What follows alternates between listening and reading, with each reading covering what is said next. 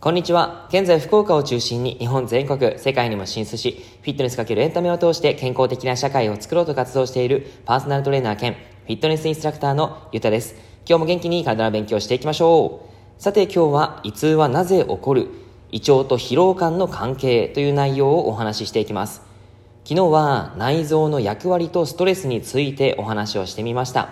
今日は胃腸と疲労感の関係ということで、えー、昨日もお話ししてるんですが消化吸収という生きるために欠かせない役割を担ってくれているのが胃腸という話ですでこれが適切に働かなくなると必要な栄養が吸収できないんですねなので不要なものを排泄できなかったりあとはやっぱりちゃんと吸収できてないので単純にエネルギーが作れないとかそういったこともあったりします。そうなってしまうと体の疲労感とか胃腸の慢性的な不調だけじゃなくて不安感とか憂鬱な気分とか頭痛とかそういったさまざまな症状が見られちゃいます。で心に不調が来るっていうのはやっぱりですねあんまり良くないかなっていう感じです。で心と体っていうのは密接に影響し合ってるからこそですね。で中でも胃腸は日々の生活の中で不調を自覚しやすい部分であったりとか QOL っていうクオリティオブライフって言って生活の質ですね。それに対して大きく影響してきます。胃腸の調子を保つことはやっぱりコンディションを整えるためには重要な話なんですね。重要なことなんです。で胃腸の疲労の原因ということで胃腸疲労の原因は、えー、大体、まあ、そあの決まっています、えー、食べ過ぎ飲み過ぎストレス。えー、あとは食事の質ですね。小麦とかお菓子。脂っこいもの。サラダ油。トランス脂肪酸とか。そういったものを取っていると、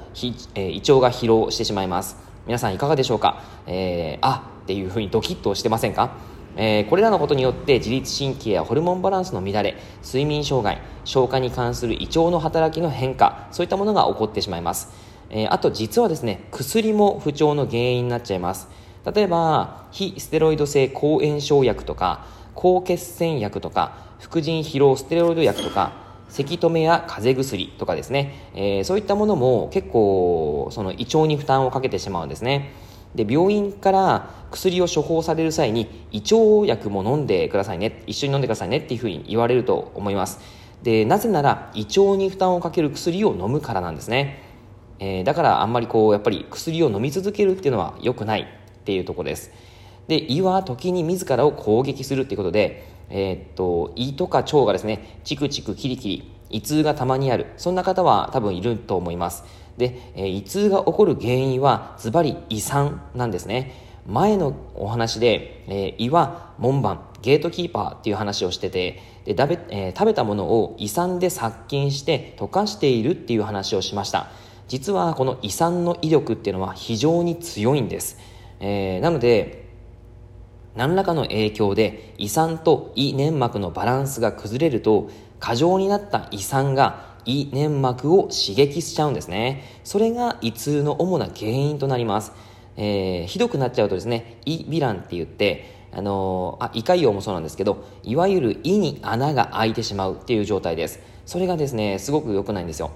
で原因は先ほどもお話ししてますがやっぱり暴飲暴食アルコール過剰なカフェイン、えー、辛いものや炭酸とかの刺激物喫煙過度なストレスあとは薬の飲み過ぎとかそういったことで起こってしまいます。いやまあ日常的な刺激で起こりうるんですよね、えー、胃酸や胃粘膜の分泌を司っているのは自律神経というものなんですね。でストレスがかかっている時は胃に穴が開きやすいという状態。結構あのそういう方も多いと思うんですがストレスフルな人はですねあのなんか胃痛が来て、え、病院行ったら胃に穴が開いてますみたいなことを言われることもあるんじゃないかなと思います。それはですねなんでかっていうと自律神経って言ってその交感神経と副交感神経というのがあるんですけどもその交感神経は、え、緊張している時とか活動している時に優位になる神経です。で副交感神経はリラックスしている時に優位になる神経なんですけどえー、交感神経の方がもうバンバン優位になっちゃってる。もうガンガンですね、えー、毎日こ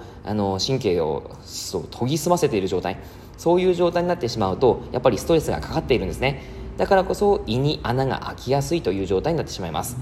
はい。あとちなみにですね胃もたれの胃もたれって結構ありますけど、えー、胃もたれは実はこれ胃のせいじゃないんですね。あの結構衝撃的なんですけど胃もたれは胃のせいではないです。実は脂肪は胃の消化液で消化できないんですね。結構あの脂っこいものを食べるとその胃もたれだっていうふうに言ったりもするんですが実は、えー、脂肪っていうのは胃の消化液で消化できないので胃ではあのー、その部分はもうスルーなんですね。